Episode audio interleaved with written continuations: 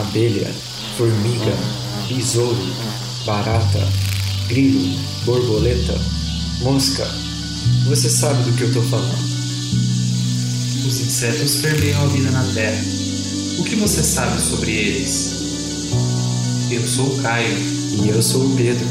Você está escutando O zumbido do mosquito, o canto da cigarra. a pulga atrás da orelha. Você está escutando Bug o seu podcast sobre insetos. Sejam muito bem-vindos a mais um Bug Bites, falando diretamente da Toca do Besouro Studios. E quem está falando aqui não é nem o Caio e nem o Pedro. Aqui quem fala é o Bruno. É, pessoal, nessa semana o time do Bug Bites está com a agenda bastante apertada. Então, caros ouvintes, eu peço licença a vocês para comentar neste episódio um pouco sobre a relação entre os insetos e mitos. Vou fazer aqui alguns comentários sobre como os mitos surgem e como eles podem impactar a sociedade. Mas antes, é, eu gostaria de dar aqui uns recadinhos para os nossos ouvintes. Se você está em dia com os episódios do Bug Bites, com certeza você está sabendo que estamos em campanha de sorteio do livro Besouros e Seu Mundo, escrito por um especialista em besouros, que é o Celso Godinho Júnior. Nós entrevistamos o Celso em episódios anteriores e a editora do livro, que é a Technical Books, gentilmente nos cedeu um exemplar para que sorteássemos aos nossos ouvintes. Gente, o próprio autor, o Celso, vai escrever uma dedicatória no livro ao ouvinte que for sorteado. E pessoal, participar do sorteio é muito fácil. Lá no perfil do arroba BugBitesPodcast, tudo junto, no Instagram, existe um post explicando direitinho o regulamento. E olha, é bom você garantir lá a sua participação, pois o sorteio está chegando. Será no dia 28 de abril de 2019, num domingo, às 9 horas da noite. E o vencedor receberá em sua própria residência o livro Besouros e seu Mundo. E nós também não podemos deixar de falar da nossa parceria exclusiva com a editora Technical Books, que além de nos ter presenteado com um exemplar do livro Besouros e seu Mundo para o sorteio, também está deixando esse mesmo livro com mais de 40% de desconto lá no site deles, que é o www.tblivraria.com.br. Repetindo, www.tblivraria.com.br. Além do livro Besouros e seu Mundo, a Technical Books conta com um catálogo enorme de livros que podem fazer parte da sua pesquisa, leitura diária, biblioteca, etc. Olha, tem bastante livro interessantíssimo por lá, hein? Não deixe de dar uma conferida. E galera, a mesma coisa a gente pode dizer da nossa colega Amor por Flor, que está fazendo ilustrações lindas de insetos. Através dela, vocês podem adquirir reproduções dessas ilustrações, agora inclusive em versão econômica, um tamanho A4 a partir de 20 reais apenas. E por apenas 8 reais você também consegue adquirir por lá cartões muito bonitos relacionados à botânica e zoologia. E atenção, pois se você disser que ouviu essa indicação aqui através do Bug Bites, você consegue descontos de 20% do valor do produto. Vocês podem conferir tudo isso e muito mais lá no perfil do Instagram dela, que é o amorpflor. Amorpflor tudo junto, certo pessoal? E por fim, uh, gostaria de lembrar o ouvinte que neste mês o Bug Bites está engajado numa campanha em prol do portador de ceratocone, que busca o reconhecimento como deficiente visual. Galera, isso é importante porque possibilitaria campanhas de inclusão e informação, garantindo participação em certames públicos na qualidade de PCD, que é a sigla usada para pessoa com deficiência. Também tratamento e acompanhamento clínico pelo Estado, garantindo o direito desses cidadãos. O decreto 3.298-1999 está necessitando de apoio para ser debatido pelos senadores. E olha, ele precisa de 20 mil apoios. O ouvinte talvez não saiba, mas essa doença já é a maior causa de transplantes de córneas atualmente no Brasil. Venha com Bug Bites ajudar nessa campanha. Nós deixaremos o link disponível no feed deste episódio. Seu apoio pode ser recebido até o dia 10 de julho de 2019 e foi idealizado por Tomás Daniel de Oliveira, advogado no Paraná e especialista em políticas públicas, portador do ceratocone. É isso aí, pessoal. Vamos dar esse apoio, certo? Recados dados, acho que a gente pode ir para o episódio. Então, vamos lá.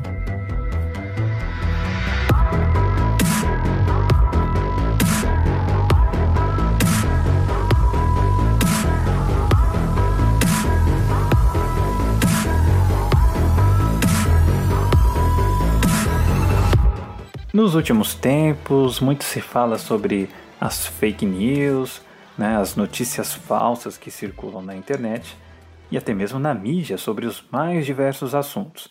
Mas nem sempre esse assunto esteve tão em alta assim. E por muito tempo, diversas alegações falsas ah, e mitos foram sendo divulgados como se fossem verdade. Hoje em dia, com a popularização da internet, ah, verificar se uma informação é fato ou mito talvez seja algo muito mais fácil do que era alguns anos atrás. Mas antes de mais nada, já poderíamos destrinchar aqui o próprio significado de um mito. Segundo a definição de um dicionário online, um mito pode ser uma narrativa de teor fantástico e simbólico, algo ou alguém cuja existência não é real ou não pode ser comprovada. Ocorrência ou ação extraordinária, fora do comum, normalmente excessiva e deturpada pela imaginação ou pela imprensa. Conhecimento inverídico e sem fundamento. De significado semelhante também está aquilo que chamamos de lenda, que esse mesmo dicionário define como sendo uma narrativa de caráter maravilhoso, que fatos históricos são deformados pela imaginação popular ou pela invenção poética. E cientes dessas definições, com certeza ah, muitos de nós podemos dizer que já ouvimos falar de mitos e lendas que são contados por gerações após gerações. Às vezes eles estão inseridos na sociedade de tal forma que muitas vezes as pessoas nem sabem que os mitos são mitos. Né? Porém, existem algumas lendas urbanas que talvez consigamos notar uh, mais facilmente que são apenas mero folclore e que não representam a realidade. É o caso, por exemplo, das lendas do folclore brasileiro, como o Saci Pererê, o Curupira, a Mula Sem Cabeça ou até mesmo de outras lendas e mitos, como o mundialmente conhecido e famoso Papai Noel. Por outro lado, algumas lendas talvez não sejam tão óbvias assim que são falsas. E dentre essas lendas e mitos estão muitas alegações e crendices feitas pelas gerações anteriores a respeito de alguns animais, incluindo os nossos queridos insetos. Quem nunca ouviu, por exemplo, que ah, cigarras são insetos que explodem de tanto cantar, ou que as baratas são insetos que resistiriam ao holocausto nuclear? Muitas dessas alegações acabaram se popularizando na nossa sociedade, mas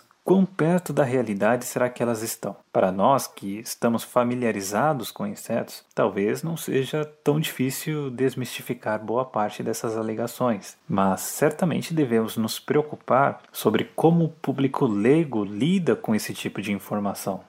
Para começar a destrinchar a relação entre as pessoas e os mitos, é muito interessante saber e entender como é que eles surgem. E para ilustrar como uma lenda nasce, nós poderíamos citar o exemplo de uma mitologia milenar envolvendo um inseto e que é tão antiga quanto a própria civilização humana. Quem nunca ouviu falar dos famosos escaravelhos sagrados do Egito Antigo? Por mais que algumas pessoas não conhecessem a representatividade desse inseto na, lá na mitologia egípcia, graças a Hollywood, a imagem do escaravelho sagrado talvez tenha ficado ainda mais evidente. Quem assistiu ao filme A Múmia, de 1999, talvez se recorde de diversas cenas onde os escaravelhos aparecem no filme, embora em situações um tanto quanto fora da realidade, onde, por exemplo, eles devoram a carne humana durante ah, o processo de mumificação, que é uma bobagem.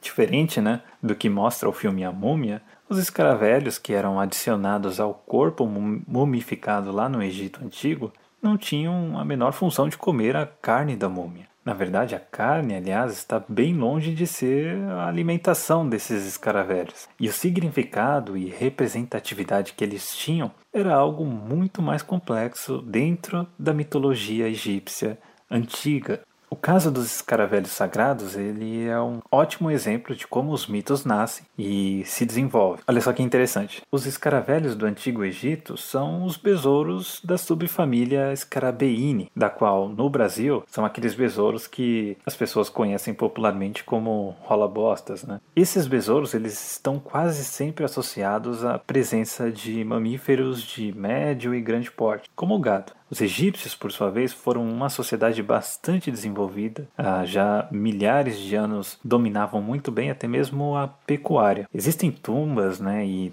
templos egípcios antigos, inclusive com as paredes né, repletas de hieróglifos retratando como eles criavam bois, ah, carneiros, burros, porcos, cabras, etc. E as criações desses animais, é claro, atraíam muitos desses besouros. Uma espécie muito comum de escaravelho ali no Egito é o besouro escarabeu sácer. Os egípcios, durante as suas atividades com gado, acabavam observando e achando curioso o hábito desses besouros. Primeiro eles viam o besouro besouro preparando uma bolinha com o esterco que encontravam. Depois viam o besouro enterrar essa bolinha e morrer logo algum tempo depois. Posteriormente, os egípcios observavam que daquelas bolinhas enterradas saíam besouros novos, idênticos àquele que havia morrido. Os egípcios observaram esse ciclo e ficavam impressionados, né? tentando entender o que, que acontecia ali. Como é que surgiam aqueles besouros novos, né? Eles se perguntavam. Para os egípcios, aquilo era realmente um mistério. E a explicação que eles encontraram lá naquela época, acredite, uh, era de que aquele besouro era uma evidência de reencarnação. Afinal, o besouro morria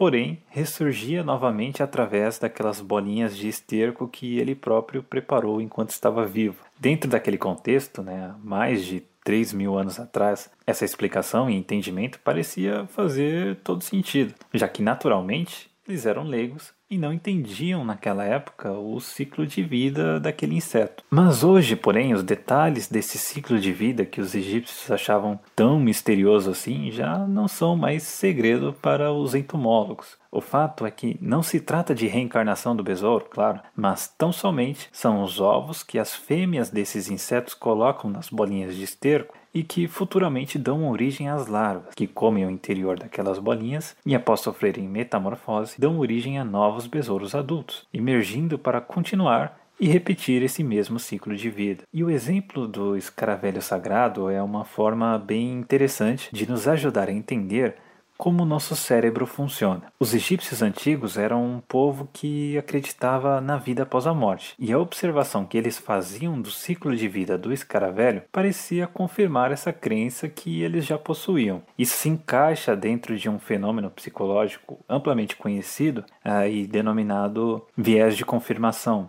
ou viés confirmatório. Todos nós, seres humanos, temos uma tendência natural a buscar evidências, por menores que sejam e que confirmem aquilo que por acaso nós já acreditamos. E quanto mais somos expostos a evidências desse tipo, mais elas parecem confirmar a uma determinada crença, mesmo que essas evidências estejam completamente erradas. O viés de confirmação, ele está por detrás não apenas do mito do escaravelho sagrado, mas se investigarmos a fundo, também é, em diversos outros mitos arraigados na história da sociedade humana. Outros exemplos podem ser o de povos que, por exemplo, Uh, acreditavam que suas colheitas melhoravam após a realização de algum sacrifício, ou mesmo de outros povos que acreditavam que suas danças ritualísticas poderiam atrair a chuva e tal.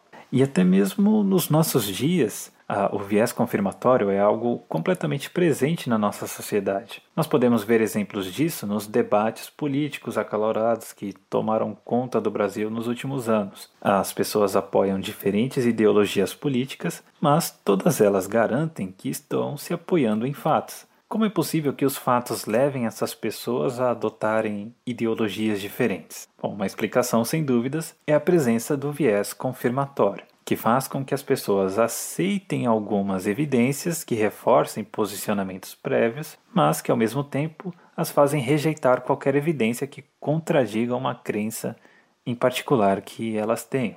Esse é realmente um assunto bastante interessante e que poderíamos destrinchar aqui ainda mais detalhadamente nos diferentes cenários e aspectos da nossa sociedade. Mas voltando para o nosso universo dos insetos, e agora que já entendemos mais ou menos como Efeitos como viés de confirmação ajudam os mitos a nascerem e se fixarem numa sociedade? Que tal falarmos um pouco sobre os mitos a respeito dos insetos e os impactos deles sobre as pessoas? No nosso próximo bloco, vamos tentar compreender um pouco da origem de mitos modernos e como podemos tentar contornar algumas compreensões equivocadas que pessoas adquirem em questões envolvendo insetos.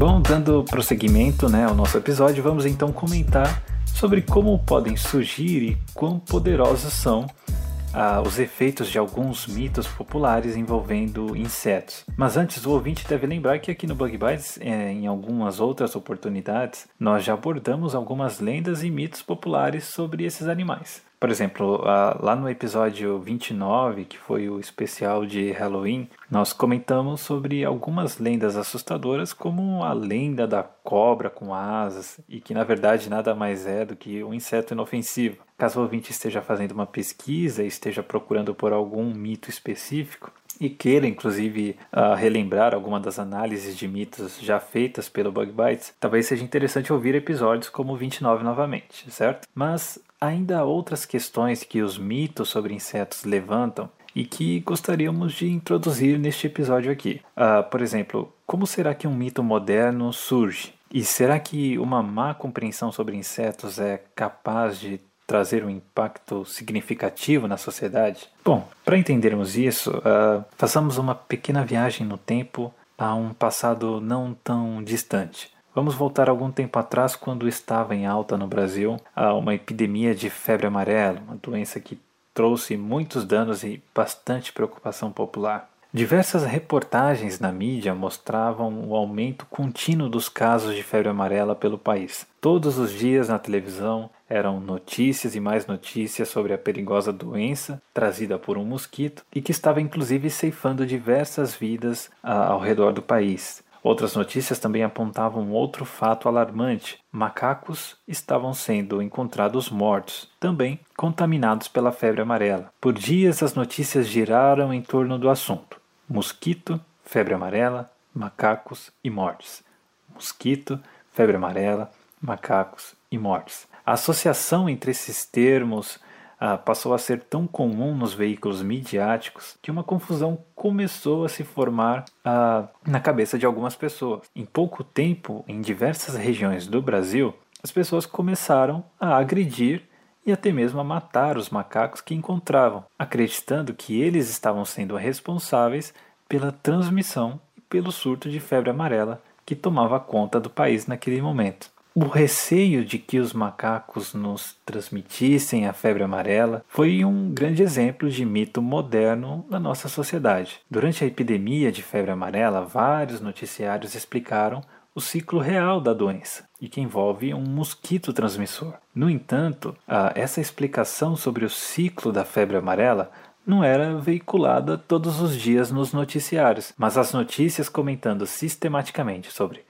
mosquito, febre amarela, macacos e mortes eram veiculadas todos os dias. Então, como o mito surgiu? Analisando esse caso hoje, talvez ah, não seja um exagero supor que houve uma falha muito grande na divulgação do ciclo verdadeiro da doença. Houve certamente um ruído ah, na comunicação que chegou até a população, que não entendeu a participação do mosquito nesse ciclo e que achou que matar os macacos ajudaria a amenizar a proliferação da doença. Como resultado, centenas de macacos foram injustamente atacados e mortos por todo o país, incluindo espécies ameaçadas de extinção, viu, como o mico-leão dourado. A mídia é, e até mesmo o entretenimento, talvez, ah, também tenham o poder de ajudar a perpetuar diversos outros mitos sobre insetos na sociedade. Por exemplo, existem na academia uh, discussões entre pesquisadores do comportamento humano sobre se a repulsa que as pessoas têm por insetos,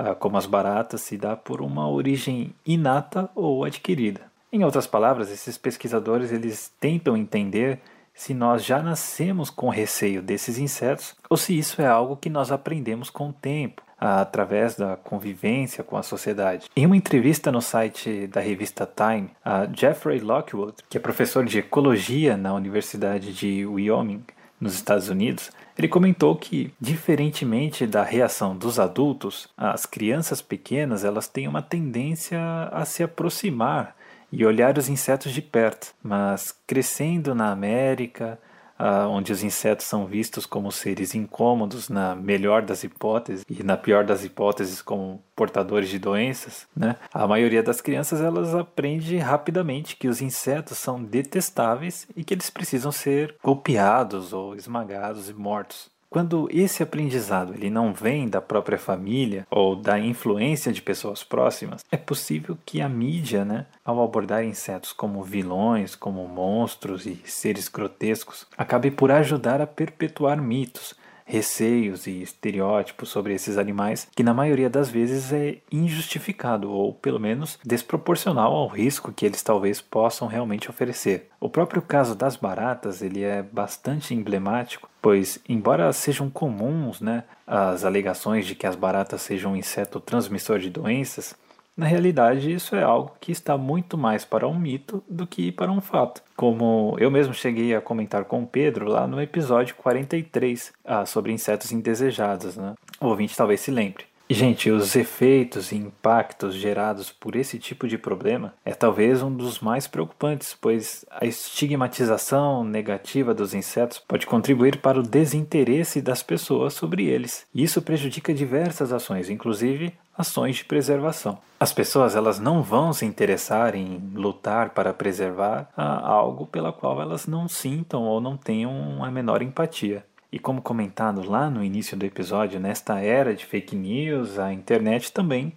uh, tem contribuído bastante para a criação e propagação de mitos envolvendo insetos. Alguns desses mitos online também se originam por confusão. Por exemplo, existem sites onde artistas gráficos compartilham seus trabalhos com montagens em Photoshop. De vez em quando, alguns desses trabalhos são montagens envolvendo insetos. O que acontece é o seguinte: quando alguém faz uma pesquisa de imagens por insetos uh, na internet, ela acaba se deparando com aquela montagem por acaso. Sem verificar a origem da foto, a pessoa acha interessante e compartilha aquela montagem achando que é um bicho real. E outras pessoas vão fazendo o mesmo, né? como que num efeito bola de neve, até que a imagem viraliza. Lá no Observações Naturalistas, por exemplo, eu já tive a oportunidade né, de acompanhar diversos casos onde isso aconteceu. E eu observei isso não apenas com montagens é, envolvendo insetos, mas até mesmo com fotos de artesanatos, né, que eram bem realistas, uh, de insetos e que viralizaram na internet como sendo insetos reais. Né? A pessoa viu a foto do artesanato, achou que era um bicho de verdade e saiu compartilhando, sem verificar, né, sem saber do que realmente era. Em outros casos, porém, a divulgação de um mito é feita de modo intencional, objetivando realmente enganar as pessoas ou trollar, né, como se costuma dizer hoje em dia. O caso mais recente e de maior repercussão na internet talvez tenha sido o boato de um suposto inseto originário da Índia e que transmitia um vírus terrível capaz de encher a pele humana de feridas somente pelo simples contato com o bicho. Esse mito absurdo viralizou nas redes sociais e foi inclusive necessário que sites especializados em expor farsas da internet publicassem matérias esclarecendo para as pessoas que essa história era falsa, né? Não tinha um pingo de verdade. Mas poxa vida, Bruno, se esses mitos aí realmente têm poder de impactar a sociedade de uma forma é, relevante, né? Como que a gente pode fazer para tentar coibir as ações, né, e os e a influência desses mitos.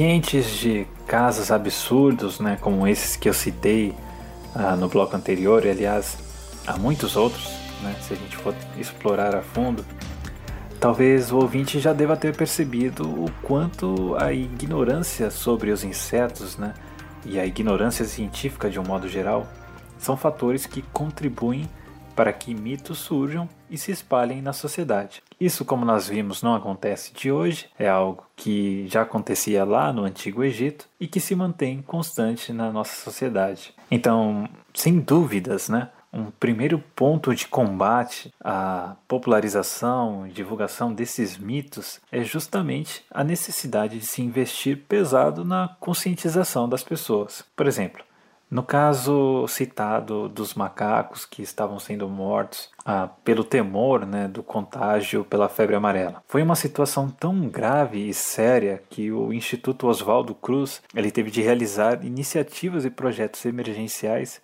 inclusive nas redes sociais, para conscientizar corretamente as pessoas a respeito daquele assunto. As campanhas elas visavam mostrar à população que aqueles macacos eram na verdade vítimas da ação do vírus, assim como nós. O alerta precisava ser claro e objetivo. Matá-los, inclusive, piorava a situação, já que os macacos cumprem um papel importantíssimo como bioindicadores de uma epidemia iminente. Se iniciativas como essas tivessem sido feitas anteriormente, talvez né, toda essa confusão e todas essas atitudes erradas simplesmente nunca tivessem acontecido. E aqui entra o papel importantíssimo do divulgador científico. O divulgador ele precisa estar atento às necessidades das pessoas que precisam aprender sobre algum aspecto da ciência. Nas diferentes ciências há diferentes temas onde a conscientização das pessoas é extremamente importante. Diante do cenário atual, por exemplo, talvez algo que esteja clamando pela atenção dos divulgadores científicos são esclarecimentos sobre a importância e a segurança das vacinas, como a própria vacina da febre amarela. Existe um atualmente, né, um crescente mito se espalhando na sociedade de que as vacinas não são seguras e que são prejudiciais. Uma situação tão grave, aliás, que neste ano de 2019, a OMS, né, a Organização Mundial da Saúde, incluiu o movimento anti-vacina como sendo uma das 10 maiores ameaças à saúde do mundo todo. Na entomologia, como os ouvintes podem deduzir, o interesse médico relacionado aos insetos é uma das coisas que é de fundamental importância conscientizar as pessoas alertá-las e informá-las sobre as espécies nocivas e seus ciclos de vida é algo que só traz benefícios, ah, seja a curto ou longo prazo. O mesmo pode-se dizer sobre a importância econômica dos insetos e sua importância ecológica e por aí vai. Desmistificar o receio aos insetos, destacando os seus pontos positivos, mostrando o quanto eles são importantes nos ecossistemas, também é fundamental para se resgatar o interesse da população sobre esses animais e ajudar a quebrar preconceitos. E aqui entra o segundo ponto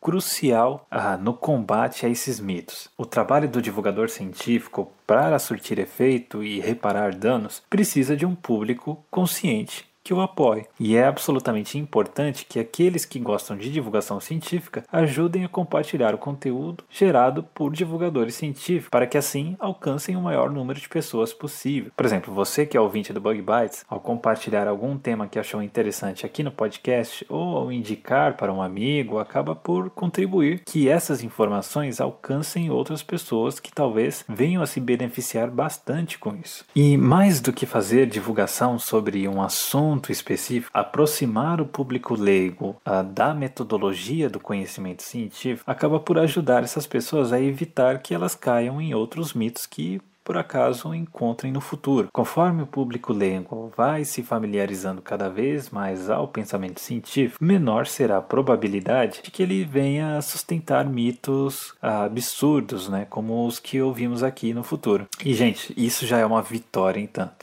Certo, pessoal, isso é mais ou menos a mensagem que eu gostaria de ter passado aqui para vocês hoje. Aproveito para convidar os ouvintes né, a manifestarem suas opiniões sobre a relação dos mitos e os insetos, né, o que, que vocês acham sobre esse assunto. E o episódio de hoje vai ficando por aqui. Muito obrigado a você que ouviu e não deixe de conferir as redes sociais do Bug Bites, certo? Então é isso aí, pessoal. Muito obrigado e até a próxima.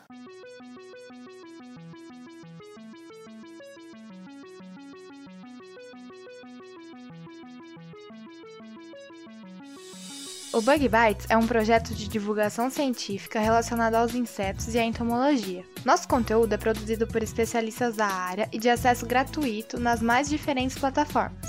O apoio de nossos ouvintes é muito importante. Se você gosta do nosso conteúdo, considere apoiar esse projeto. A partir de R$ reais mensais, você pode apoiar o Bug Bites na plataforma Padrim. O link está na descrição do episódio.